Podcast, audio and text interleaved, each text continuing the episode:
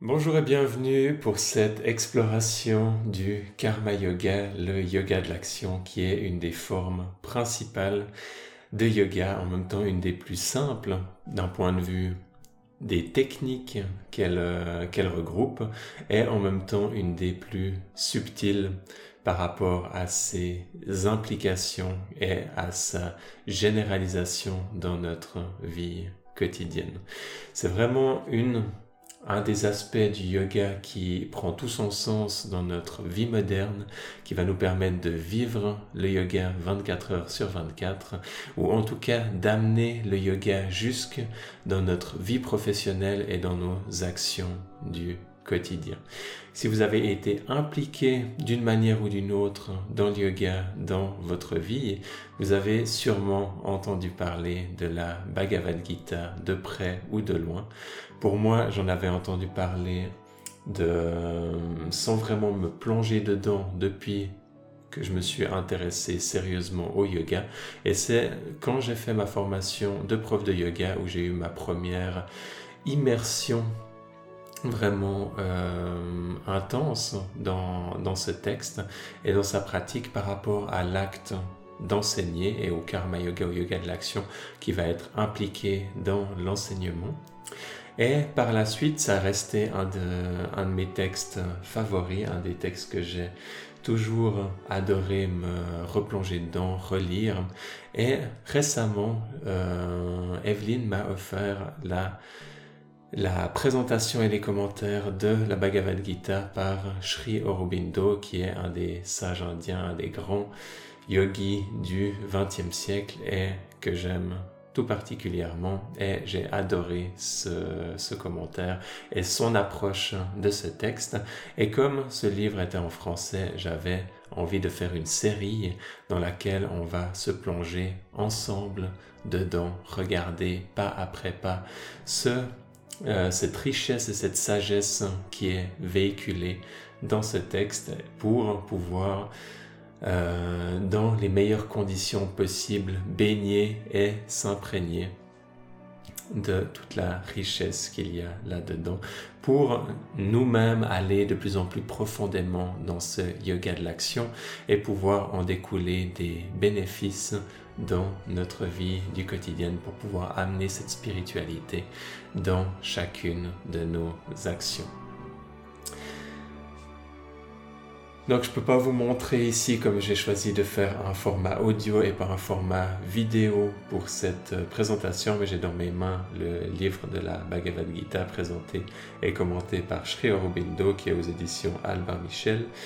Et ce livre a été au fait, vient au fait donc de, à la base d'une, euh, d'un plus grand commentaire qu'avait fait Sri Aurobindo en anglais sur la Bhagavad Gita, mais qui était destiné aux personnes de l'Inde, aux Indiens directement.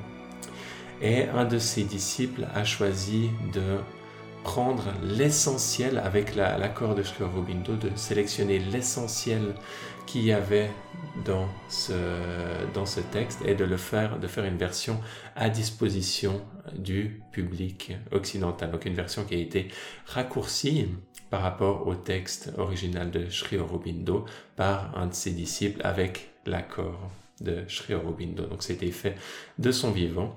Et ensuite, euh, cette version a été faite, sauf erreur, dans les années, dans les années 40, 1940, et euh, ensuite a été traduite donc notamment en français et qui fait le, le livre que j'ai entre, entre les mains. Je vais commencer par vous donner une introduction générale sur la Bhagavad Gita, que vous puissiez comprendre le contexte.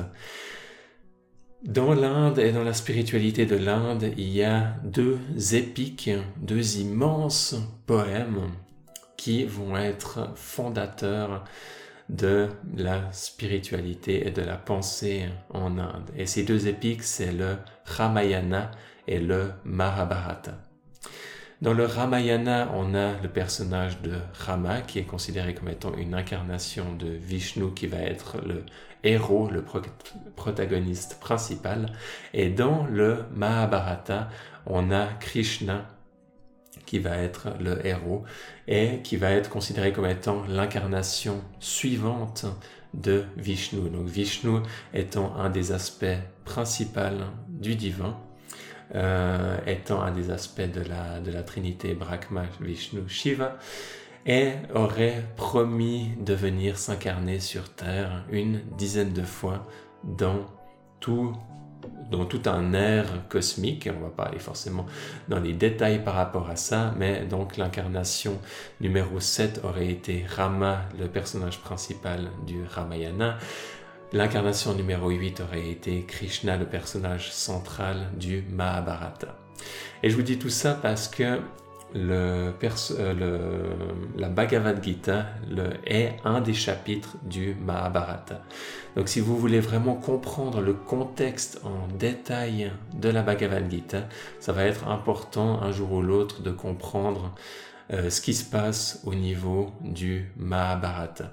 Donc on va faire un résumé assez, assez court, assez succinct. Le Mahabharata, c'est une histoire qui est assez complexe dans laquelle il y a surtout beaucoup, beaucoup de personnages. Beaucoup, beaucoup de noms, en plus des noms qui vont être... Euh, donc tout, tout a été écrit dans la langue sanscrite. Et donc beaucoup de ces noms vont pas nous être familiers et vont être, et certains vont se ressembler. Et, donc il y a une certaine difficulté à rentrer dans cette, dans ce monde. Et c'est pour ça que c'est important de se, de, de pas se décourager et de, et de reprendre euh, à travers différentes approches ce, cette épique du Mahabharata et la Bhagavad Gita. Maintenant, même si on s'intéresse pas en détail à, la, à tout l'épique du Mahabharata, qui est un gigantesque ouvrage, euh, en général que vous allez pouvoir retrouver sous, découpé sous différents tomes, vu la, la grandeur de la grandeur de l'œuvre. Et donc un de, ces, un de ces chapitres, une de ces parties va être la Bhagavad Gita qui va être considérée comme étant d'un point de vue spirituel le moment le plus intense, là où il y a les enseignements les plus profonds. Le reste va être plus, va être plus perçu comme une histoire, le Mahabharata va être plus perçu comme une histoire, comme un épique, et la Bhagavad Gita peut être ce, moment un peu décisif de cette épique où il y a besoin d'un enseignement spirituel qui va être donné par Krishna, qui est considéré donc comme étant le sage, comme étant un avatar, comme étant une incarnation du divin, et il va donner cet enseignement à Arjuna, qui va être euh, la personne qui va recevoir cet enseignement parce qu'il a un dilemme moral à ce moment-là. Il ne sait pas s'il doit partir en guerre et il va y avoir donc beaucoup de, beaucoup de morts et qui vont être les conséquences de cette guerre aussi. Il doit simplement ne pas s'engager dans cette guerre. Donc un grand, grand dilemme vraiment très intense pour le personnage de Arjuna et Krishna qui va lui expliquer le principe du karma yoga dans ce moment clé, qui est assez intéressant parce que c'est un contexte qui est très difficile, donc le contexte d'une d'une guerre, et qui va nous permettre d'aller vraiment dans toute la dans toute la profondeur de cet enseignement, même dans un contexte aussi intense que celui d'un conflit où des vies vont être en jeu.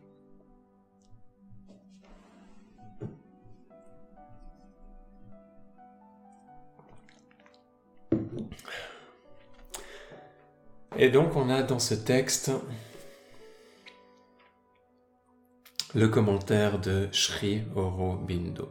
Donc il va à la fois faire la traduction directement du sanskrit et en même temps qu'il va nous proposer ses, euh, commentaires en dessous de certains des versets donc il y a environ 700 versets à, ce texte de la Bhagavad Gita par rapport à tout l'ensemble du Mahabharata qui doit en, contenir 20 000 ou, plus, sauf erreur de, mémoire.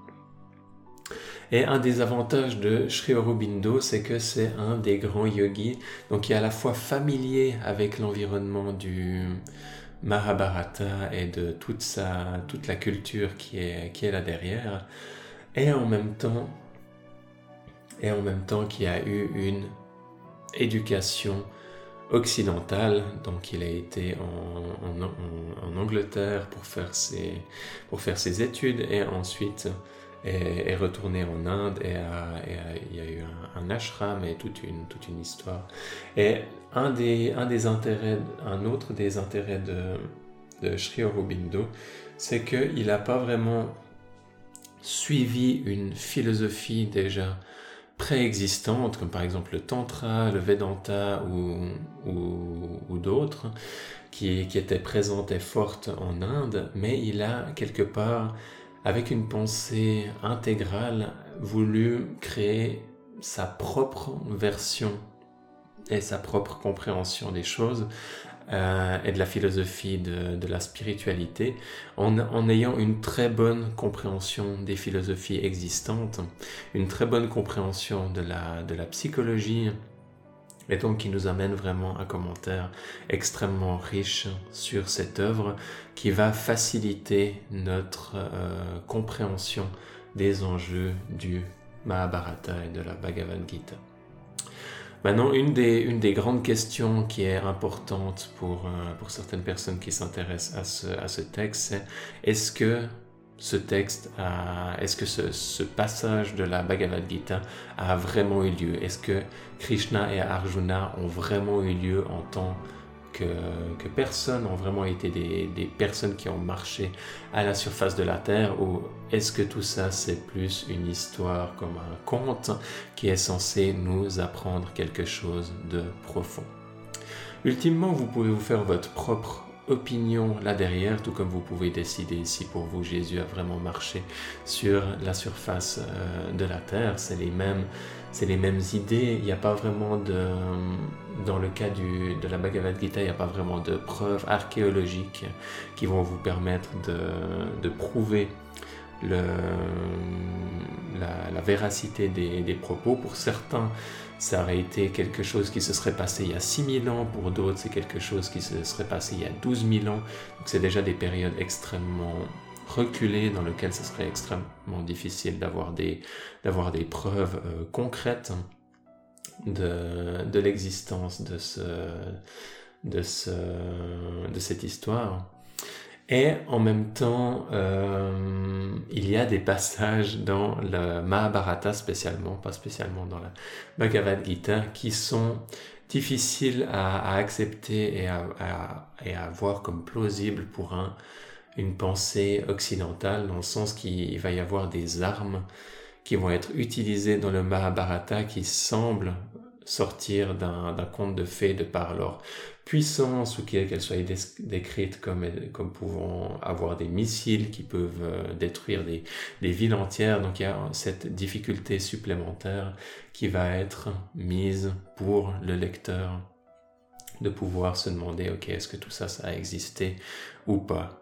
En plus d'autres passages qui, euh, qui peuvent paraître des fois juste euh, pas pratique comme le fait que par exemple dans il y a une famille qui est censée une mère qui est censée avoir donné naissance à 100 enfants donc euh, des choses aussi qui, qui nous sortent complètement de, de l'ordinaire. Donc est-ce que une partie de ça a été romancée? Est-ce que la totalité a été inventée? C'est à vous de, de vous, que vous, vous pouvez vous faire votre propre, votre propre opinion de ça. Il n'y a absolument pas de, pas de souci par rapport à là. Nous, ce qui va nous intéresser dans cette, euh, dans cette introduction pour aujourd'hui, ça va être vraiment de et dans, cette étude de, de, ce texte, ça va être de pouvoir voir, ok, est-ce qu'il y a une profondeur dans la spiritualité, dans la sagesse qui est transmise par ce texte, et est-ce que je peux l'appliquer dans ma vie? Donc on va prendre ça d'un point de vue pratique, et vous pourrez voir ensuite si ça fait sens pour vous-même de considérer que cette histoire a vraiment eu lieu ou pas, et si c'est important pour vous ou non.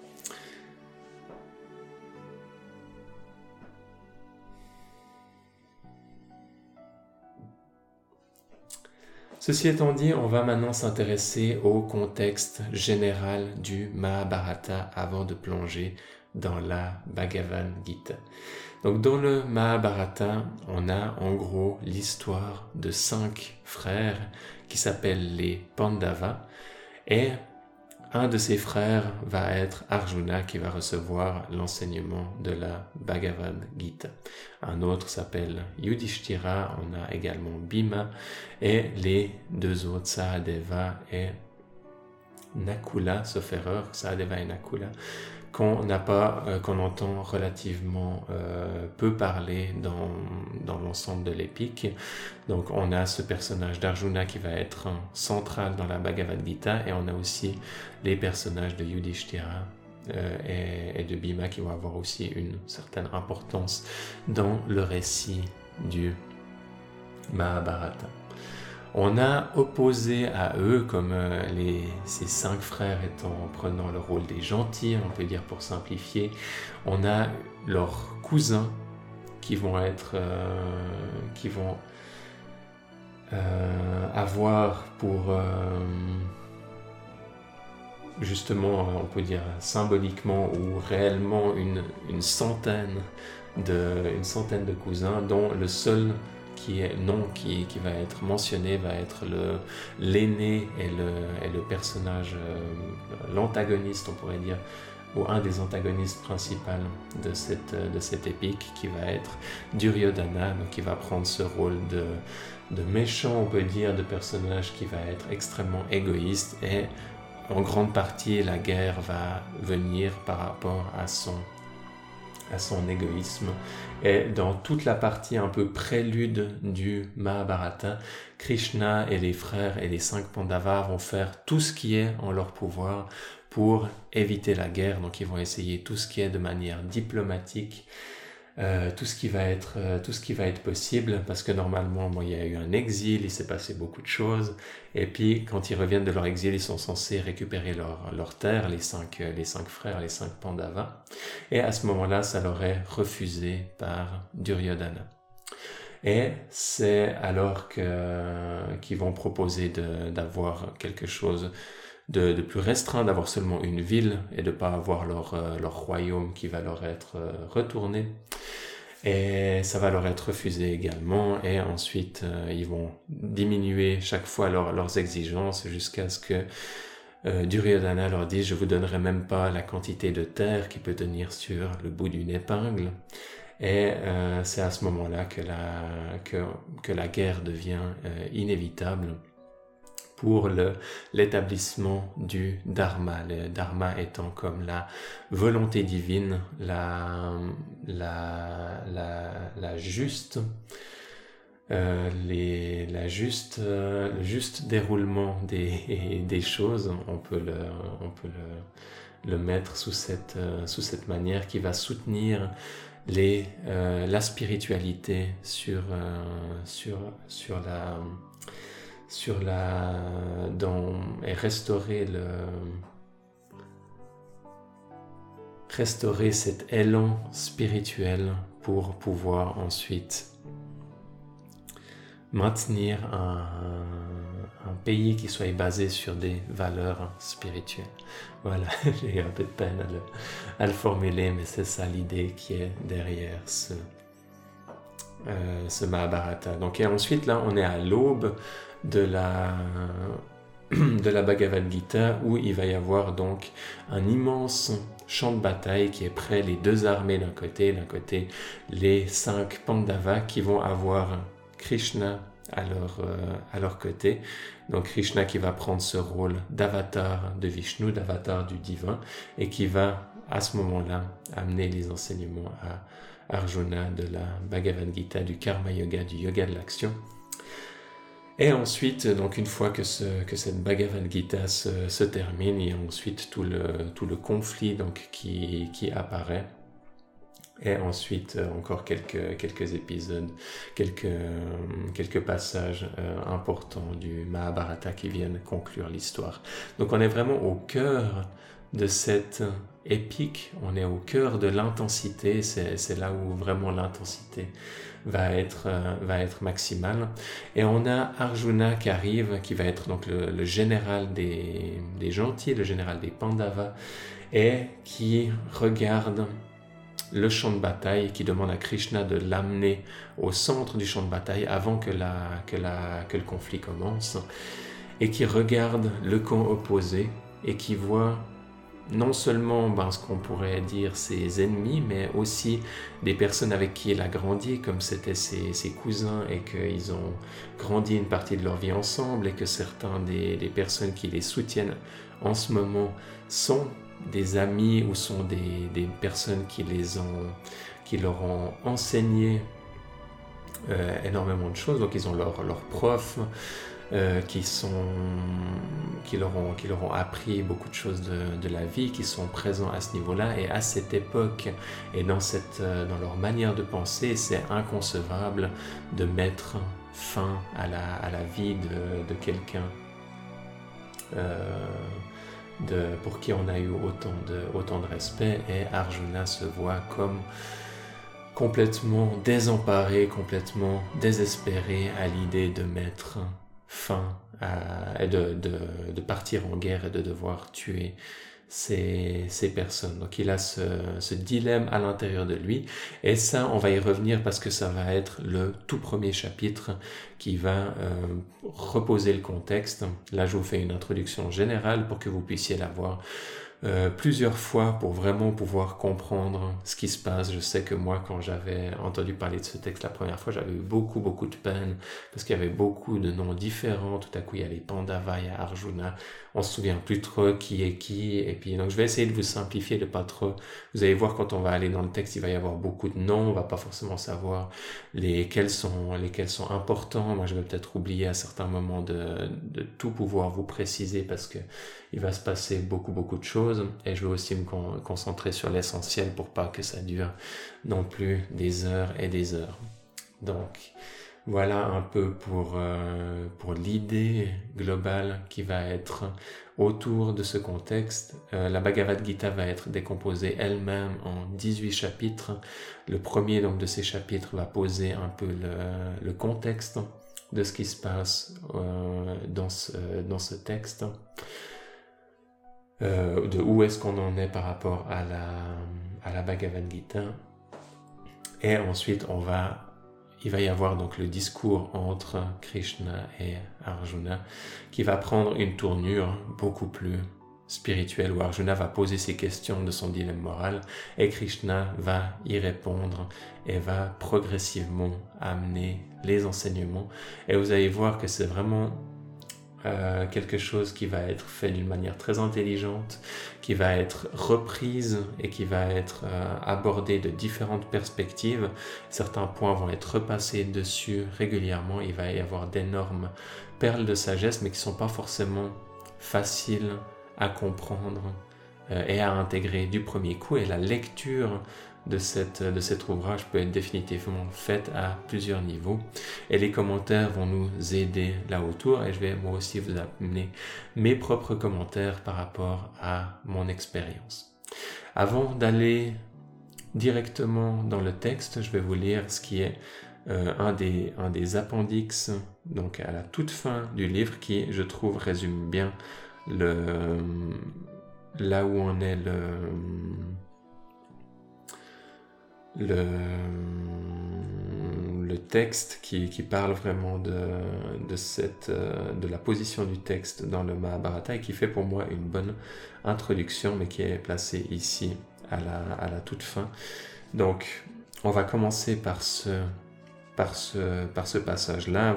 Ça va repasser un peu par par rapport à ce que je suis, euh, l'introduction qu'on a faite, mais ça va vous permettre de mieux comprendre ce qui se passe. Donc, premier appendice, l'histoire de la Gita, qui est donc une parenthèse et qui a été écrite non pas par Sri Aurobindo, mais par le, son disciple qui a donc fait la composition de ce, de ce texte par rapport aux écrits de Sri Aurobindo. Donc le Mahabharata, c'est assez court, ça fait seulement euh, trois pages. Le Mahabharata, dont la Gita est un épisode, a pris sa forme actuelle entre le 5e et le 1er siècle avant Jésus-Christ. La Gita fait partie du chant intitulé Bhishma Parvan. Donc ça c'est aussi quelque chose d'intéressant, c'est que ce texte, donc comme c'est dit à ce moment-là, il a pris sa forme actuelle écrite avant, entre le 5e et le 1er siècle avant Jésus-Christ. C'est toujours difficile en Inde parce qu'il y a eu beaucoup beaucoup de traditions orales et ensuite, quand les textes ont commencé à être écrits, souvent, même quand ils étaient recopiés, les, personnes qui recopiaient les textes avaient tendance à ajouter aussi de leur, euh, euh, de leur propre compréhension. Donc, même quand il y a des, des traductions ou des commentaires ou des, des textes qui sont recopiés, sont pas toujours recopiés mot à mot, mais il y a des fois une certaine liberté qui est donnée euh, qui est par rapport à, la personne qui, qui, écrit. Et c'est pour ça qu'il n'y a pas forcément la même, euh, comment on peut dire, la même... Euh, on peut des fois douter, disons, que certains passages n'ont pas été modifiés dans les textes qui sont écrits. Mahabharata signifie littéralement Grande Inde. Donc ça c'est une des définitions du texte du Mahabharata. Je ne sais pas s'ils vont dire ici la définition du mot de la Bhagavad Gita. C'est en général traduit la Bhagavad Gita comme le chant du divin. Mahabharata signifie littéralement Grande Inde. C'est un récit épique des hindous de jadis qui eurent la vision d'une Inde grande, une par sa culture, unifiée en sa vie politique, s'étendant des Himalayas au Cap Comorin. Kuru est le nom d'un important kula ou clan. Kula, ça peut être utilisé à différents niveaux. On peut parler d'une famille, on peut parler d'une famille euh, comme on l'entend habituellement. On peut aussi parler d'une famille spirituelle entre le, maître spirituel et ses, disciples, ou là, à une échelle plus grande, comme un clan. Kuru est le nom d'un important kula ou clan de ce temps, et Kurukshetra, donc Kurukshetra c'est le nom du, champ de bataille qui va, sur lequel va avoir lieu la, bataille et où a lieu le discours de la Bhagavad Gita. Et Kurukshetra était un vaste champ proche de la capitale Astinapur, la Delhi moderne. Donc là où il y a Delhi en Inde actuellement, il y avait donc cette capitale Astinapur où les Kurus avaient coutume de célébrer leurs sacrifices religieux quand Dhritarashtra, le roi aveugle des Kurus. Donc Dhritarashtra, c'est aussi un des personnages importants qui va revenir dans cette... Euh, qui est donc le, père de, Duryodhana, donc l'antagoniste principal, je vous rappelle, j'essaierai de vous rappeler un peu ses noms régulièrement. Donc Dhritarashtra, c'est le roi aveugle des Kurus. Quand il devint vieux, il décida de donner son trône non à son fils Duryodhana, mais à Yudhishthira, fils aîné de feu son frère cadet Pandu. Donc Yudhishthira, c'est un des cinq Pandavas, c'est un des cinq gentils, c'est le frère d'Arjuna. Car Duryodhana a donné au mal n'était pas digne de gouverner un Dharma Raja, royaume où règnent les principes de droit ou de justice idéal de l'Inde ancienne, comme l'était Yudhishthira. Donc le roi aveugle, comme l'était Yudhishthira, en qui s'incarnait la vertu et la pureté. Donc le roi aveugle, Dhritarashtra, a choisi Yudhishthira plutôt que son fils parce qu'il a reconnu les qualités de Yudhishthira. Mais Duryodhana, par ruse et trahison, s'empara du trône et chercha par tous les moyens à anéantir Yudhishthira et ses quatre frères. Donc ça, c'est un peu l'histoire de la Bhagavad Gita.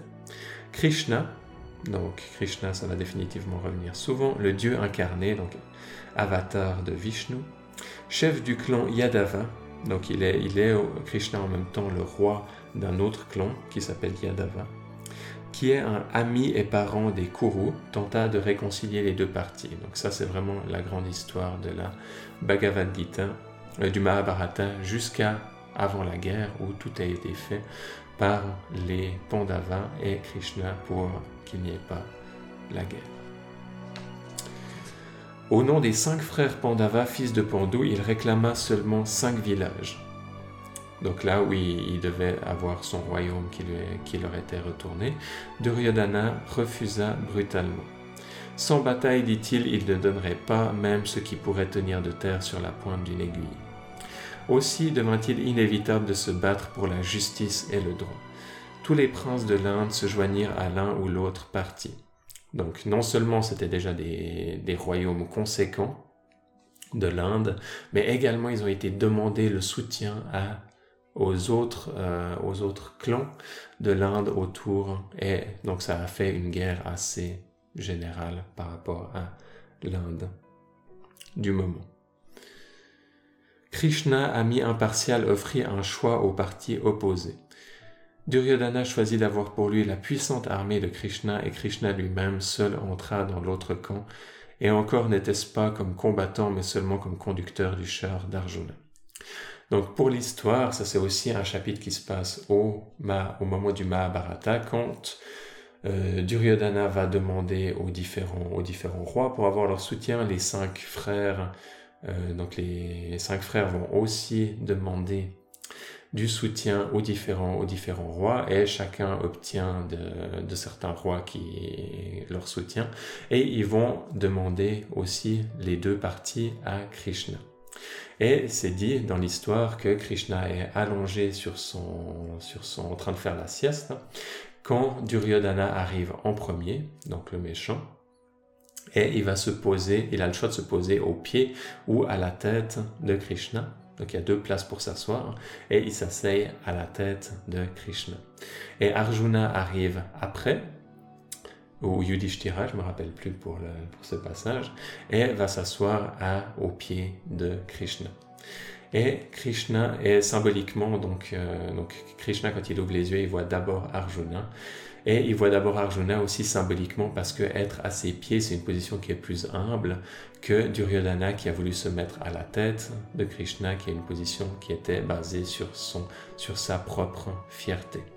Donc il y a une, une symbolique qui est, forte là derrière. Et donc, euh, ensuite, euh, Krishna demande euh, demande de pouvoir demande le choix donc euh, il propose le choix entre avoir lui comme euh, dans son armée ou ouais donc les les deux parties donc Duryodhana ou Arjuna peuvent choisir d'avoir Krishna comme combattant ou peuvent choisir d'avoir toute son armée qui est aussi considérée comme étant une des grandes armées et Krishna est considéré comme étant un grand combattant. Donc là, comme Krishna étant considéré comme étant un grand combattant, Duryodhana demande si c'est possible que Krishna ne combatte pas en plus dans cette guerre. Et il dit oui, c'est possible. Donc vous pouvez m'avoir moi en tant que non-combattant ou vous pouvez avoir toute mon armée. Et Duryodhana choisit d'avoir l'armée et Yudhishthira choisit d'avoir Krishna ou Arjuna choisit d'avoir Krishna à leur côté, comme Krishna étant euh, celui qui va représenter le divin. Ils choisissent d'avoir le divin dans leur, euh, dans leur camp. Et Krishna va donc euh, prendre place non pas comme combattant, mais comme conducteur du char d'Arjuna. Et donc c'est à ce moment-là ensuite où il va y avoir le, pendant toute, toute la guerre, mais aussi avant la guerre, où Krishna va conduire le char d'Arjuna au milieu du champ de bataille, et c'est là où il va y avoir le discours de la Bhagavad Gita. Drona, qui avait instruit en l'art militaire les fils de Dhritarashtra, les Kauravas, aussi bien que les fils de Pandu et les Pandavas, prit le parti de Duryodhana parce que son vieil ennemi Drupada avait choisi l'autre camp. Donc on voit ici Drona, qui est aussi un des personnages importants du Mahabharata, qui a appris autant aux gentils et aux méchants, on peut dire comme ça, de, à se battre, hein, qui étaient en, à un certain moment les, les, deux donc cohabitaient et avaient le même prof de, combat des, des, arts de guerre, disons. Euh, il a hésité entre les deux camps et il a choisi le camp de Duryodhana, donc le camp des méchants, on peut dire. Euh, parce qu'il y avait son ennemi qui, avait rejoint le camp des, Pandavas, le camp des gentils. Bhishma, qui est aussi un personnage important du, du Mahabharata, grand-oncle des Kauravas et des Pandavas, donc aussi qui a un lien avec les deux, l'homme qui avait observé la chasteté durant toute sa vie, l'homme le plus fort de son temps, même en son grand âge, était le chef du parti qui avait essayé de réconcilier les Kauravas et les Pandavas. Donc Bhishma avait essayé aussi de jouer ce rôle et de, concilier les deux parties est par la guerre. Mais quand les tentatives de paix échouèrent et que la guerre devint inévitable, il décida, après un examen scrupuleux de son devoir et de ses obligations, de prendre le parti de Duryodhana. Il savait que Duryodhana avait tort et, et si la bataille ne concernait que les deux branches de la famille, il fut demeuré neutre. Mais quand il vit qu'à la faveur d'une querelle de famille, les anciens ennemis du clan Kuru s'étaient rangés avec les Pandavas, il décida de combattre aux côtés de Duryodhana pendant dix jours seulement, puis de se retirer en une mort volontaire, obtenue par des moyens non physiques. Du coup, on a ici quelque chose d'assez, complexe pour ce personnage de Bhishma, qui est quelqu'un qui, pour qui la, la morale est, très importante et qui ici aussi choisit de se ranger du côté, on peut dire, des, des méchants. Euh, plus pour une, euh, encore une fois, parce que par rapport à certains des jeux d'alliance qui se, qui se sont passés. C'est pas forcément quelque chose de très important, mais c'est euh, dans le contexte de la Bhagavad Gita. Mais si vous lisez la, le Mahabharata, c'est euh, certaines des, décisions qui sont assez assez importante et assez complexe. Du point de vue de la seule puissance militaire, le parti de Duryodhana, donc les méchants, était nettement supérieur à celui de son adversaire. Donc beaucoup plus de puissance militaire. Mais cette supériorité était plus que compensée par la présence dans l'autre camp de Krishna. Donc bien sûr, quand on a Dieu avec soi, c'est tout autre chose. Ensuite, on a Sanjaya. Sanjaya, on, va voir si ici ils expliquent, mais autrement je vous expliquerai qui c'est, ça va être important pour la Bhagavad Gita. Sanjaya, le conducteur du char du vieux roi Dhritarashtra, lui raconte ce qui se passe sur le champ de Kurukshetra, où les deux armées se sont assemblées pour une lutte sans merci, jamais surpassée en importance et en grandeur dans l'histoire de l'Inde ancienne. Ok, donc ils expliquent pas en détail. Euh, ça va être quelque chose qui est important parce que tout à coup, on va avoir, en plus du discours de Krishna et d'Arjuna, on va avoir tout à coup l'histoire qui revient à Sanjaya. Et Sanjaya, au fait, hein, donc on a ce roi aveugle, si vous vous souvenez, qui est donc le père de Dhritarashtra, qui avait, qui et qui va être le témoin de la, de la guerre à travers Sanjaya. Et Sanjaya va recevoir la clairvoyance, je ne sais plus exactement de, de, quelle, de quelle manière, mais il va recevoir la clairvoyance euh, dans, euh, pour pouvoir transmettre ce qui se passe sur le, sur le champ de bataille. Donc imaginez qu'il y ait le roi aveugle et Sanjaya qui sont comme dans une pièce de leur palais et qui ou, qui observent la, bataille au, loin. Je me rappelle plus s'ils sont proches de la bataille sur le moment. Peu importe, ils sont quelque part.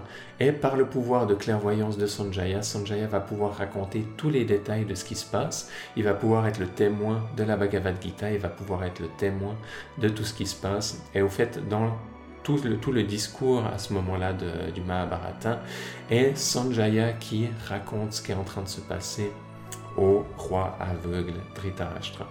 Donc c'est quelque chose qui va revenir ensuite quand on va parler un peu plus loin. Euh, tout à coup, dans, la, Bhagavad Gita, on va voir Sanjaya qui, qui revient à, à parler à Dhritarashtra. Pas que vous soyez surpris à ce moment.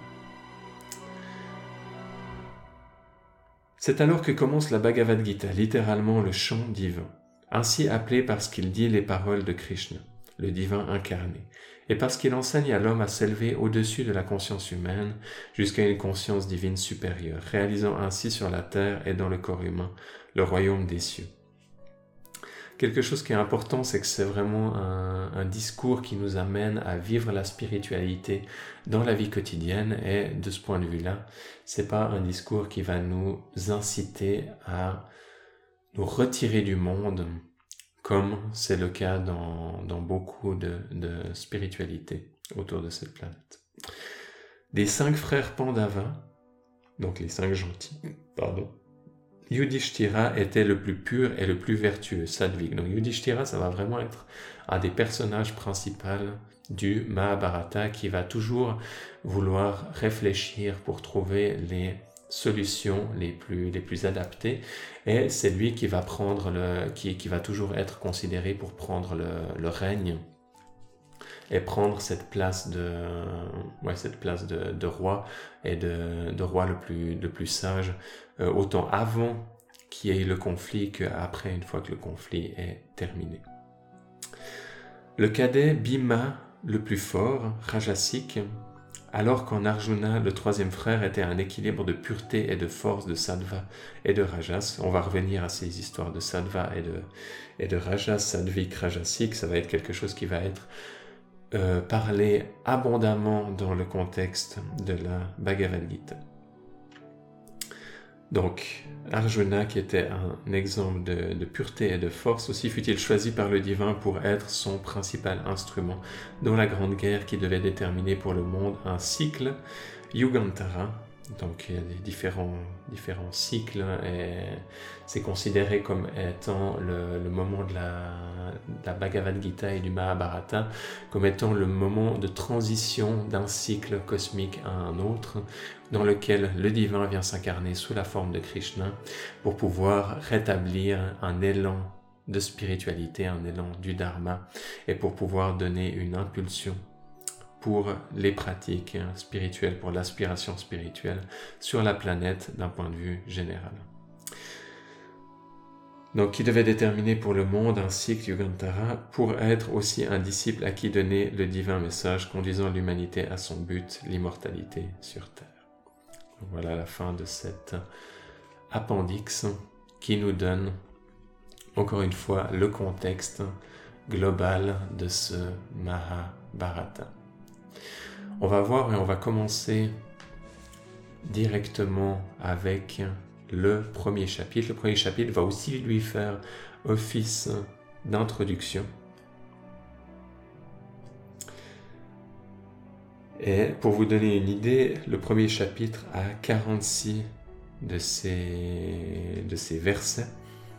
Et donc les, les chapitres vont en général avoir dans cet ordre de grandeur euh, donc ça va être des, chapitres, c'est relativement, relativement court, des fois ça se rallonge par rapport à la taille des commentaires. Ici on va voir quand les, quand les commentaires vont être euh, intéressants pour nous à rajouter, je ne vais pas forcément tous, euh, tous les lire. Donc chapitre 1er, Kurukshetra. Donc Kurukshetra ça va être le nom de la, de la place, le nom du champ de bataille. Dhritarashtra dit. Donc Dhritarashtra, c'est le roi aveugle. Donc ça commence par le roi aveugle qui parle. Ce qui va être assez rare hein, parce qu'on va avoir principalement le discours entre Arjuna et Krishna. À Kurukshetra, sur le champ de bataille de l'accomplissement du Dharma, qu'ont-ils fait au Sanjaya? Donc il parle à Sanjaya, ce mystérieux personnage qui est clairvoyant, qui est un peu comme un serviteur du roi, qui a ce don de clairvoyance et qui va pouvoir compter ce qui se passe. Qu'ont-ils fait au Sanjaya réunis désireux de livrer bataille, mon peuple et les Pandavas.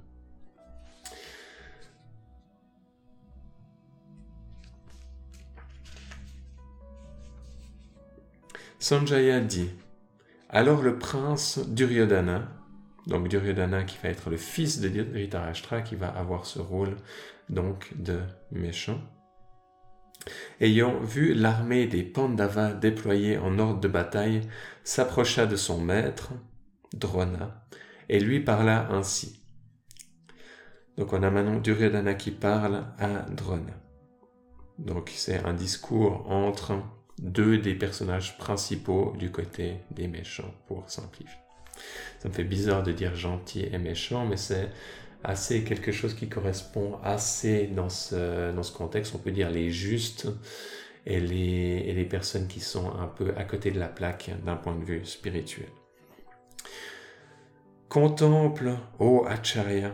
Ô Acharya, c'est un nom sanskrit qui veut dire, euh, qui veut dire euh, maître, qui veut dire prof. Il va souvent y avoir des, des, mots comme ça dans, dans, leur manière de parler qui ne sont pas vraiment habituels à nous. Ils vont dire euh, des, des, titres euh, quand, ils se, quand ils se parlent qui font très, un, un, langage très, très noble comme ça. Enfin, vous allez vous en rendre compte. Contemple, ô Acharya, cette armée puissante des fils de Pandu, alignée par les fils de Drupada, ton intelligent disciple. Donc Drupada, c'est un des nombreux personnages dont je ne me souviens pas exactement euh, qui c'est dans cette, euh, épique.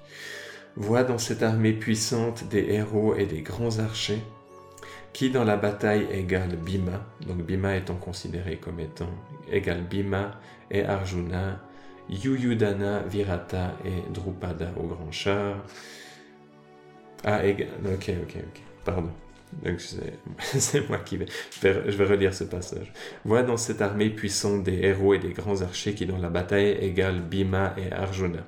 Donc Bhima et Arjuna sont deux des cinq Pandava, Bhima et Arjuna sont considérés comme étant deux des plus grands héros, et ensuite il nous donne une liste des personnages qui sont considérés comme étant aussi forts que Bhima et Arjuna.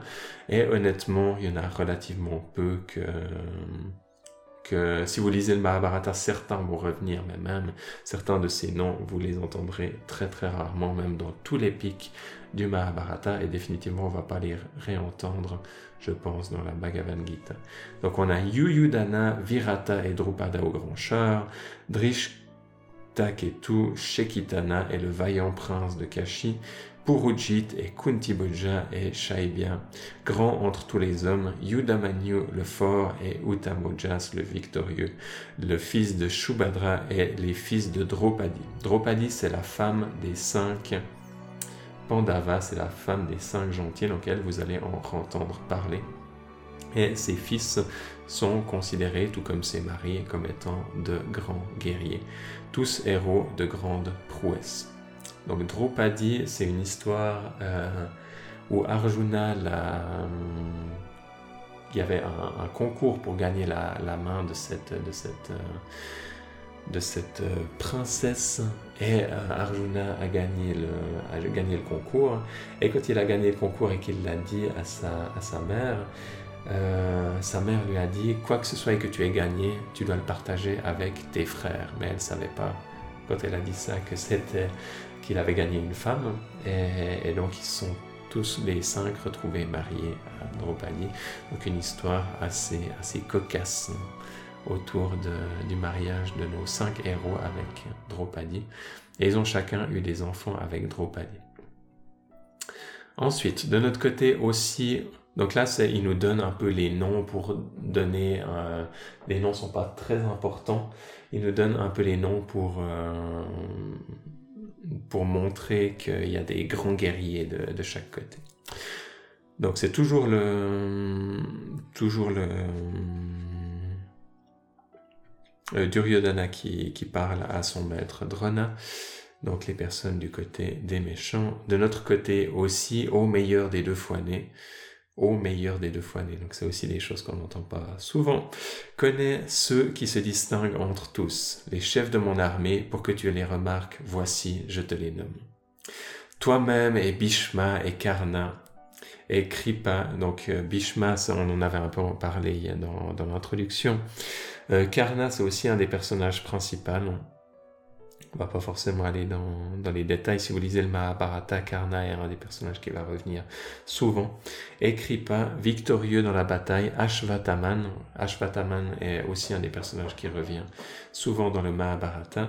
Vikarna et aussi Somadati et d'autres héros nombreux ont pour moi fait abandonner de leur vie. Tous sont pourvus d'armes et de projectiles divers et bien versés dans l'art de la guerre. Donc voilà, encore une fois, les noms sont pas très importants, ça met en place le contexte. Illimitée est notre armée et elle est conduite par Bhishma, tandis que la leur est limitée et dépend de Bhima. Donc Bhishma et Bhima, c'est aussi des noms qu'on peut euh, avoir tendance à, confondre. Bhima, c'est un des cinq Pandava, un des cinq frères. Bhishma, c'est ce personnage euh, noble qui rejoint mal par rapport à, cette histoire de, jeu d'alliance qui va rejoindre pendant un certain moment le camp euh, opposé, le camp des méchants. C'est pourquoi vous tous qui vous tenez dans vos divisions respectives sur les différentes fronts de bataille défendez Bhishma. Réjouissant le cœur de Duryodhana, le puissant ancêtre Bhishma, l'ancien des Kourous, faisant retentir le champ de bataille d'un rugissement de lion, souffla dans sa conque. Donc ça, c'est le, moment ils ont, ils ont tous un peu ces conques spéciales. ses coquillages spéciaux et il peut, ou ses, cornes et il peut faire ses, grands bruits pour donner du courage à leurs troupes. Alors conque et tambour, trompe et corps soudainement résonnèrent et la clameur devint immense. Alors debout dans leur grand char attelé de chevaux blancs, Madhava, donc qui est un des noms de Krishna, et le fils de Pandu, Arjuna, soufflèrent dans leur conque divine. Donc on a maintenant la présentation de Krishna et Arjuna.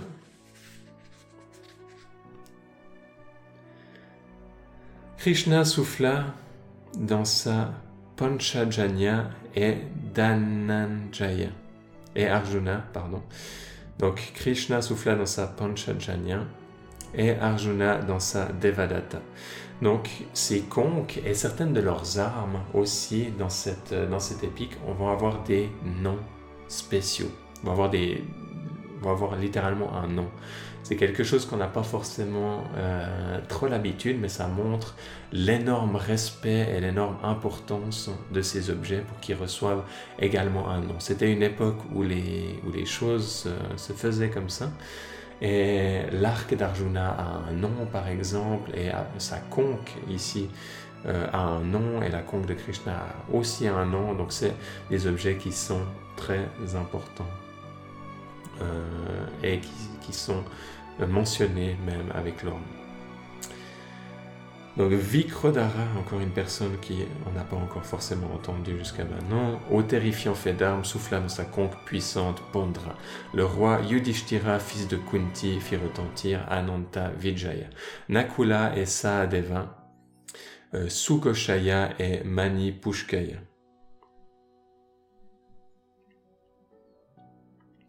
Donc c'est encore une fois Nakula, Sahadeva, sont aussi deux des, cinq frères dont on entend en général moins souvent parler. Et Kashya au grand arc et Shikandin au grand char, Drishtadyumna et Virata et Satyaki l'invaincu, et Drupada et les fils de Draupadi au seigneur de la terre et Sobhadra au bras puissant firent de toutes parts résonner leur conque. Donc tout le monde y met un peu du sien et font ressentir leur conque et c'est un moment où il y a toute l'intensité qui augmente progressivement euh, dans cette période où on est juste avant la bataille. Donc c'est assez connu que euh, le fait de, de, faire ces appels en guerre, c'est quelque chose qui va gonfler le moral des troupes et c'est quelque chose qui amène qui fait vibrer à l'intérieur de soi quelque chose de fort. Donc ils font vraiment ça pour se donner du courage et ça fait partie de leur art de la guerre. Et Kashya, donc ok, donc on a déjà lu, ce mugissement tumultueux se répercutant par la terre et le ciel déchira le cœur des fils de Dhritarashtra.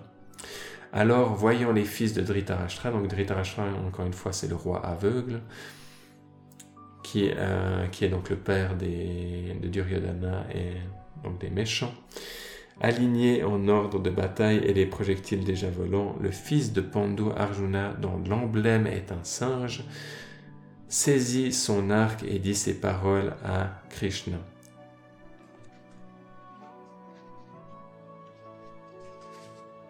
Arjuna dit au Ashyuta. Donc il y a souvent des, termes comme ça, des épithètes qui sont, qui sont donnés, pas trop, pas trop s'inquiéter.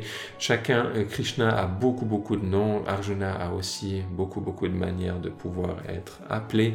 Donc il va y avoir ces noms alors que c'est Krishna et Arjuna qui, parlent, ils vont rarement s'appeler Krishna et Arjuna, ils vont souvent se dire des, des noms différents. Donc ici c'est O Ashyuta, on pourrait traduire simplement par O Krishna. Et je vais peut-être vous faire ça d'ailleurs pour éviter toute euh, confusion. Ô Krishna, arrête mon char entre les deux armées, afin que je puisse voir ces myriades d'hommes impatients de se battre que je dois affronter en cette fête du combat, afin que je puisse contempler ceux qui sont venus ici défendre les causes du fils pervers de Dhritarashtra. Donc, on a gentiment tout qui se met en place. Sanjaya dit Arjuna lui ayant parlé ainsi, Krishna arrêta le meilleur des chars entre les deux armées. devant Bhishma, Drona et tous les princes de la terre et dit Regarde, ô Arjuna, ces Kurus assemblés. Alors vit Arjuna dans les camps opposés, oncle et aïeul, maître, maître, cousin, fils et petit-fils, camarades, beau-père, bienfaiteur. Voyant tous ses parents alignés pour le champ de bataille, Arjuna, envahi de grande pitié, parla ainsi dans le découragement et la tristesse. Donc Arjuna qui à deux doigts de, de devoir partir en guerre en tant que général des armées des justes, voit toutes ces personnes avec qui il a grandi, qu'il a connu, et tout à coup il est envahi de doutes, de pitié, de découragement, de tristesse. Donc on peut le comprendre à ce moment-là que ça doit être très intense émotionnellement à l'intérieur de lui. Voyant les miens, ô Krishna, ainsi prêt à combattre, mes membres fléchissent, et ma bouche se dessèche. Mon corps tremble et mes cheveux se dressent. Gandiva, donc qui est le nom de l'arc d'Arjuna, comme je vous avais dit, pas seulement les conques, mais aussi les armes, ont, ont, des, ont des noms. Gandiva, l'arc d'Arjuna, glisse de mes mains et toute ma peau semble brûler. Donc il a, il, il, a tellement de, un tumulte intérieur d'émotions tellement intense qu'il arrive même plus à tenir son arc et qui commence à à sentir cette intensité, même d'un point de vue physique. On peut le comprendre devant cette immense responsabilité que ça peut être quelque chose de très très intense définitivement. Il continue, je ne puis me tenir debout et mes pensées semblent un tourbillon. Et aussi je vois des présages funestes, ô Krishna. À quoi bon tuer les miens dans la bataille, ô Krishna je ne désire ni victoire, ni royaume, ni plaisir. On a ensuite quelque chose qui vient où on a d'abord euh, Arjuna qui ressent cette émotion extrêmement intense à l'intérieur de lui, et ensuite il va commencer à vouloir justifier le fait qu'il ne veut pas s'engager dans la bataille. Donc là, il commence sa justification qui paraît totalement libre, qui paraît totalement raisonnable d'un premier point de vue, mais qui va ensuite, par la suite de la Bhagavad Gita, être complètement démolie par Krishna. À quoi bon tuer les miens dans la bataille, ô Krishna, je ne désire ni victoire, ni royaume, ni plaisir. Pour nous, qu'est-ce qu'un royaume? Ô Krishna, et il dit, il dit ici, ô Govinda, Govinda qui est un des noms très connus de Krishna, Ô Govinda, que sont les jouissances? Qu'est-ce même que la vie? Ceux pour qui nous désirons royaume, jouissance, plaisir, les voici dans la bataille, abandonnant vie et richesse. Maître, père, fils, aussi bien que grand-père, oncle, beau-père, petit-fils, beau-frère et autres parents. Je ne voudrais consentir à les tuer, dusse-je être tué moi-même. Ô Krishna, même pour régner sur les trois mondes, bien moins encore pour la terre, quels plaisirs pourront être nôtres, ô Krishna, quand nous aurons tué les fils de Dhritarashtra. Le péché nous saisira si nous les tuons, bien qu'ils qu'ils soient les agresseurs. Aussi pour nous, ne sied-il pas de tuer les fils de Dhritarashtra, nos parents, en vérité? Comment pourrions-nous être heureux, ô Madhava, ô Krishna? Tuons notre propre famille.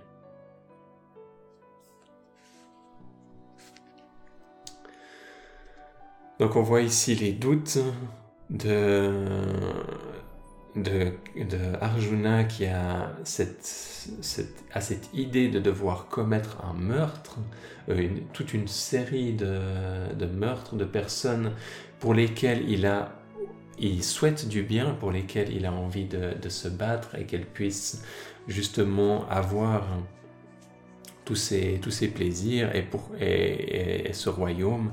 Donc, il a, à quoi est-ce que ça sert de les tuer? Bien que, aveuglé par la convoitise, ne voie nul péché à détruire la famille, nul crime à combattre des amis, pourquoi nous n'aurions-nous pas la sagesse de reculer devant un tel péché, ô Janardana, ô Krishna, nous qui voyons en la destruction de la famille le mal? Donc, raisonnement qui, semble être, euh, être très sage. Donc, les autres veulent nous détruire, mais pourquoi est-ce que nous, on voudrait les détruire? Est-ce qu'on ne doit pas être plus sage et reculer? La famille anéantie, ses traditions éternelles sont détruites. Dans l'effondrement des traditions, la famille entière est entraînée hors de la loi. Donc il dit que si euh, on détruit la famille, donc là on, fait des actes qui sont des péchés et qui vont détruire la famille.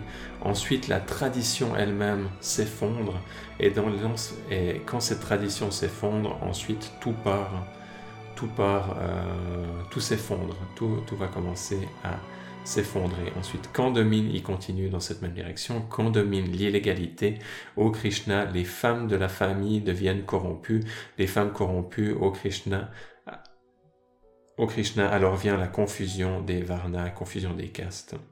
Ici, on a un argument qui qui ferait pas vraiment la joie de notre société actuelle et des valeurs qui sont plus euh, égalitaires en termes des, des genres, en termes des, des, hommes et des femmes. On a ici euh, un exemple qui, qui est assez euh, délicat de sortir dans notre, dans notre contexte actuel et qu'on et qui était la, la, la, la vision de l'époque que quand les, les valeurs euh, s'effondraient, on, on, ils, voyaient ensuite comme un, comme un péché. Euh, il, il, mettait, il mettait en avant, comment dire, il mettait en avant euh, un, des, un des signes que tout, que tout partait, que les femmes deviennent corrompues et qu'ensuite il allait avoir la confusion des, confusion des castes.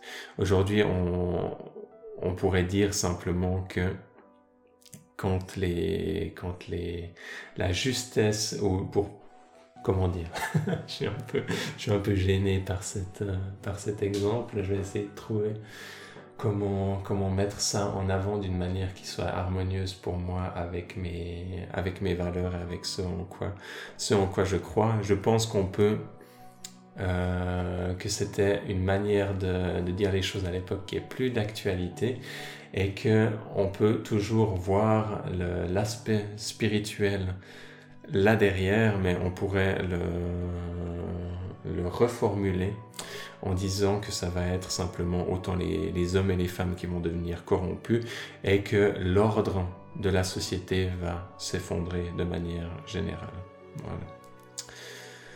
Cette confusion conduit à l'enfer les destructeurs de la famille et la famille elle-même, car les ancêtres privés de pinda et de libation périssent. Pas sûr de ce que ça veut dire pinda et libation par ces méfaits des destructeurs de la famille qui conduisent à la confusion des ordres, les lois éternelles de la race et la loi morale de la famille sont détruites.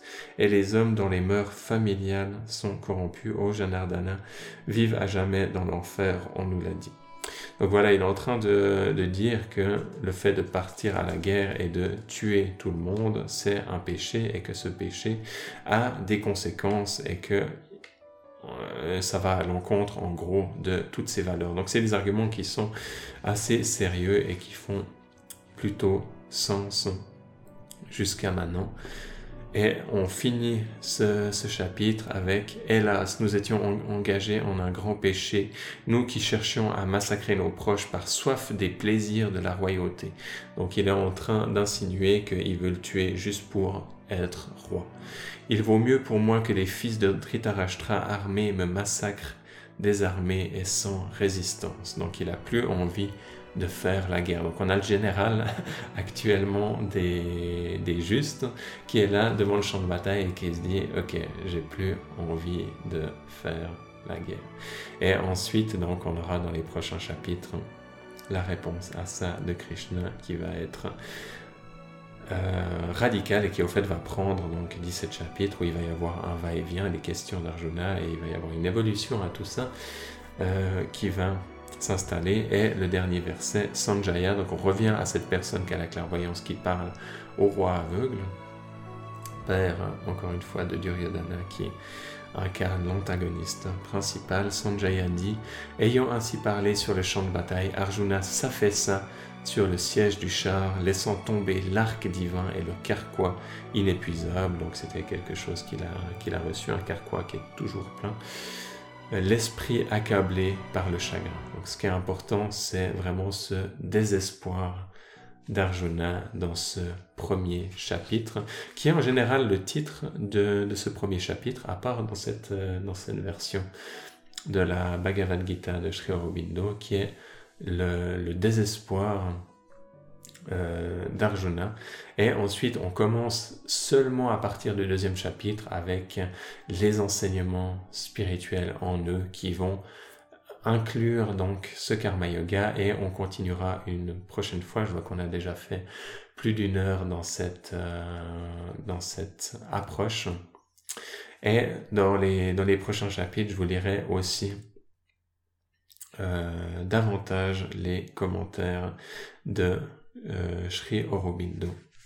Donc on a fini ce, ce premier chapitre, on a vu le contexte général du Mahabharata dans lequel s'inscrit la Bhagavad Gita. On a vu, pour essayer de, comprendre plus aujourd'hui le contexte qui se passe du, point de vue de l'histoire et comment est-ce qu'on en arrive à cette intensité dans laquelle on va avoir cet enseignement? Pardon? Dans laquelle on va avoir cet enseignement de Krishna à Arjuna sur le karma yoga, le yoga de l'action. Et à ce moment-là, comment est-ce qu'on va pouvoir, on verra comment est-ce que ça va se déployer et comment est-ce qu'on peut affiner notre compréhension de ce karma yoga et pouvoir le pratiquer de mieux en mieux dans notre vie de tous les jours. On va s'arrêter ici pour aujourd'hui. Je vous remercie pour votre présence, participation. Si vous avez des questions, vous pouvez toujours écrire un email et j'y réponds avec plaisir. Et je vous dis à tout bientôt pour la suite. Merci pour votre attention et à tout bientôt.